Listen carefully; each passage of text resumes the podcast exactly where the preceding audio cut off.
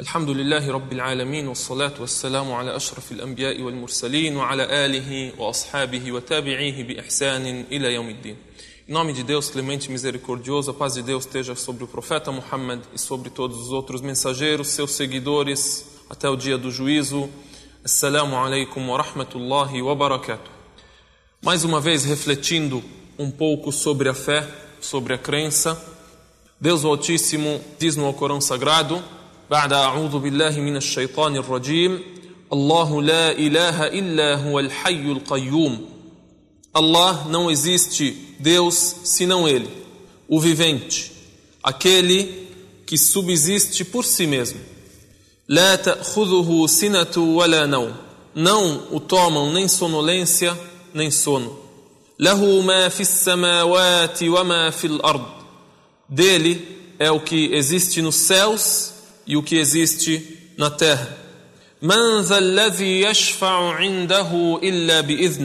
Quem intercederá junto dele senão com a sua permissão? Quem pode interceder junto a ele senão com a permissão dele mesmo?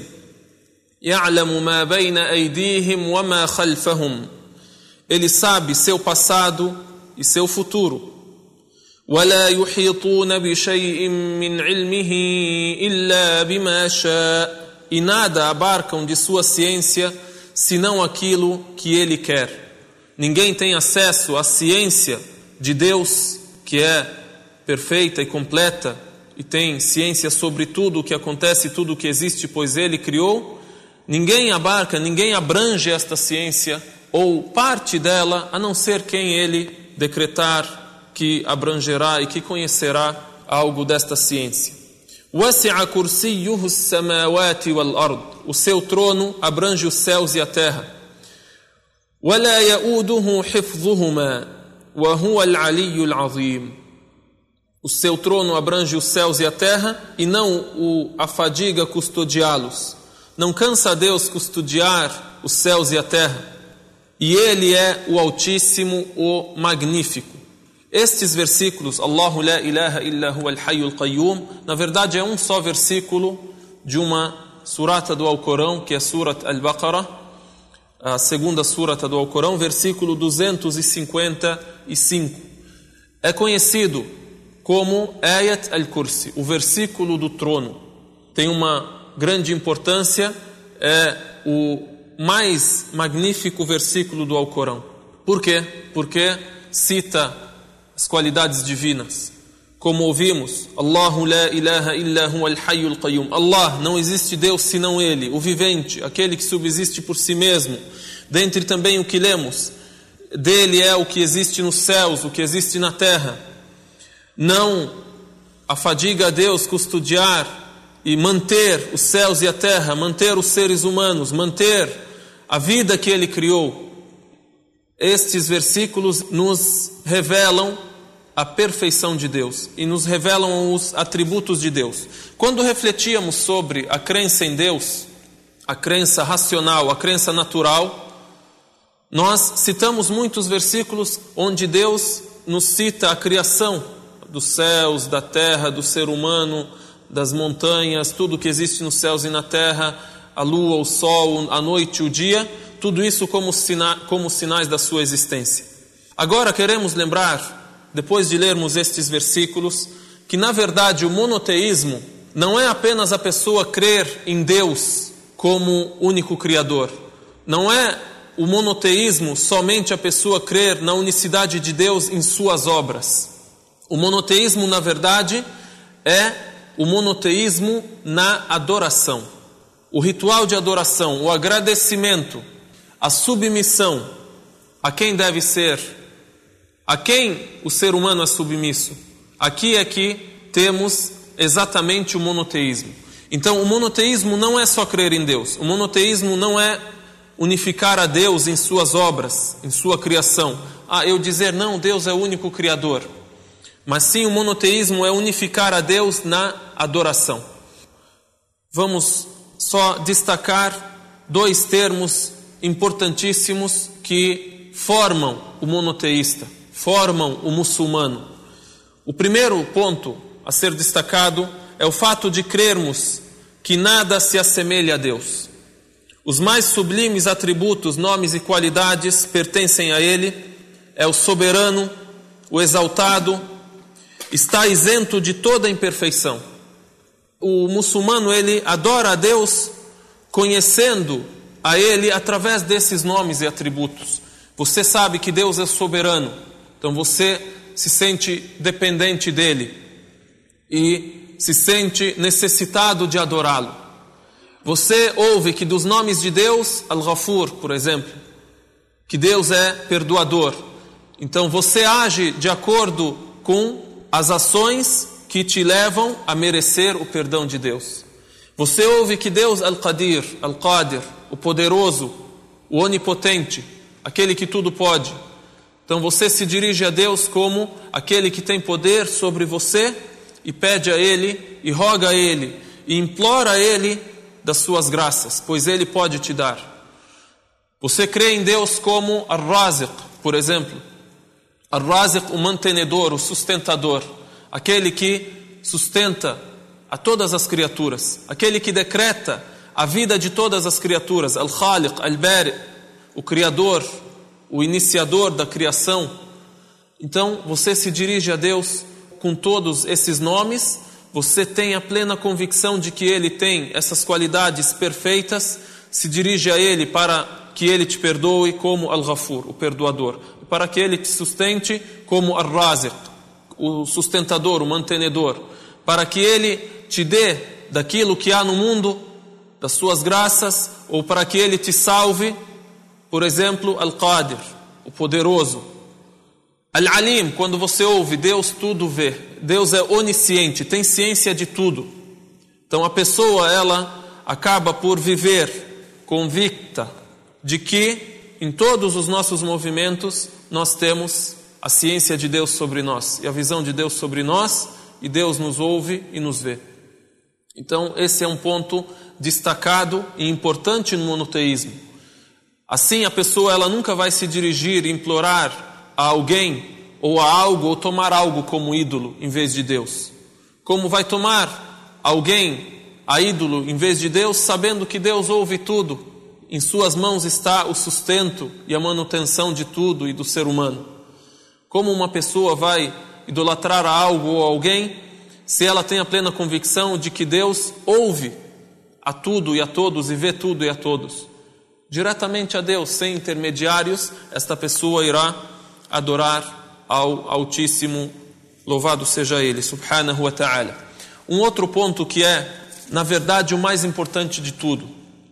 Como antecedemos, o monoteísmo não é crer em Deus como Criador somente, mas sim crer em Deus como único merecedor de adoração. Então, o segundo ponto, cremos na unicidade de Deus na criação e na orientação.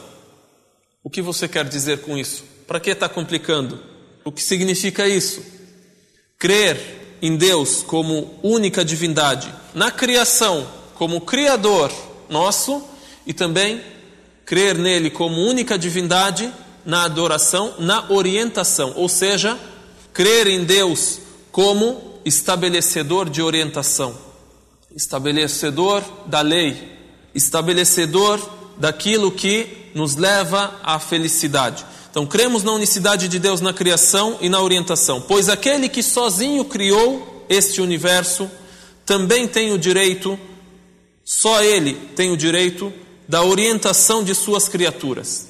Tem o direito de estabelecer legislação e direcionamento dos termos que decretam as suas obrigações perante Deus. Falando de maneira mais fácil, o que, que eu faço? Eu nasci, ah, eu creio em Deus como Criador. Deus me criou, graças a Deus. Tudo bem, o que eu faço agora? O que eu faço, meu Senhor? Para que existo? O que me é permitido? Qual é a minha obrigação? Que rumo eu tenho que tomar na minha vida? Está certo, nós sabemos que o ser humano, ele constrói o mundo, constrói o universo. Deus o fez sucessor dele na terra, ou sucessor de uma geração a outra na terra para construir a vida, construir o mundo, para construir a sociedade, para reproduzir, para construir a família, a sociedade e tudo mais. E construímos. E com a anuência de Deus e a permissão de Deus, graças a Deus, construímos tudo o que o homem hoje observa de desenvolvimento. Porém, como nós estávamos a refletir, o mistério da vida e da morte, o mistério da criação de tudo isso, o mistério de toda esta perfeição. Para que fui criado? Deus também é estabelecedor de orientação, não é só criador. Dentre os atributos e as qualidades que devem ser atribuídas a Ele, que Ele é estabelecedor de orientação. Por isso, Deus Altíssimo diz: Ala lillahi al-khalqu wal-amr, tabarakallahu ahsanul khaliqin.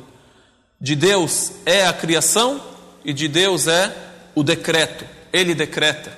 Então, entendendo de maneira simples o que devo fazer, como devo viver, o que me é permitido, para que nasci, qual é o propósito básico da minha existência. Não é só viver para construir o um mundo, não é só viver para satisfazer as minhas vontades, não é só viver por viver, como aquele a quem foi perguntado, um filósofo foi perguntado sobre a vida, de tanto refletir e ler sem a orientação e sem o decreto de Deus como base, como orientação, como guia, como luz para ele, o que, que ele respondeu? Ele disse: Eu vim, não sei de onde, eu vou, não sei para onde, só sei que eu vim, eu vi um caminho na minha frente. E se eu quiser ou se eu não quiser, esse caminho eu vou seguir. De onde eu vim eu não sei, para onde eu vou eu não sei, e tudo o que eu sei é que não sei. É isso que o ser humano quer? Não. O ser humano racional, aquele que é equilibrado, tem a reflexão e tem toda a capacidade de pensar, com certeza ele, ele crê que a criação não foi só para isso. Aí concluímos, depois de estabelecermos que cremos que Deus é único em seus atributos, nomes e qualidades e ninguém se assemelha a Ele, Ele é perfeito e é o soberano.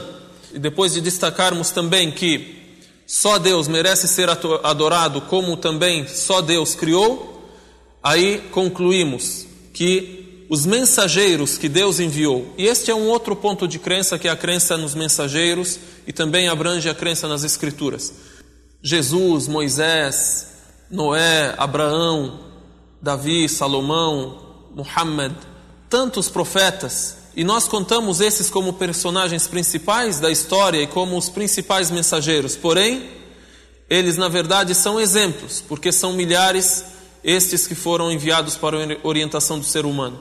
Estes mensageiros, nós achamos que eles foram enviados para estabelecer que Deus criou, como nós antecedemos, o fato de Deus ter criado e o fato de Deus manter o universo e sustentar o ser humano é algo natural e é algo racional. Deus só nos lembra destas coisas para concluirmos, para chegarmos a um outro resultado que é o merecimento de Deus unicamente de ser adorado.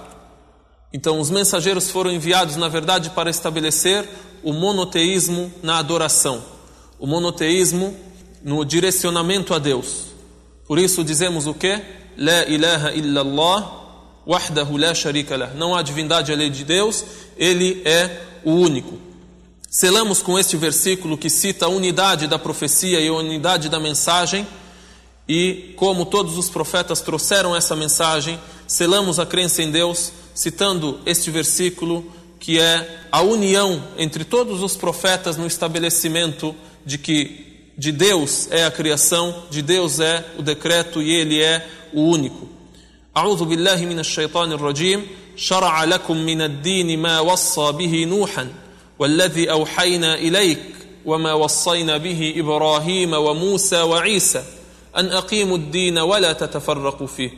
ele vos estabeleceu da religião o que havia revelado a Noé, e isto que revelamos a ti, Muhammad, e aquilo que foi revelado antes a Moisés, a Jesus, a Abraão. Observai a religião, não vos separeis nela, não vos discrepeis na religião. Então, este é o lema básico e o título básico de toda a revelação de Deus e de toda a crença de todos esses profetas Peço a Deus que nos oriente para o seu caminho. Wassalamu alaikum wa rahmatullahi tabaraka wa ta'ala wa barakatuh.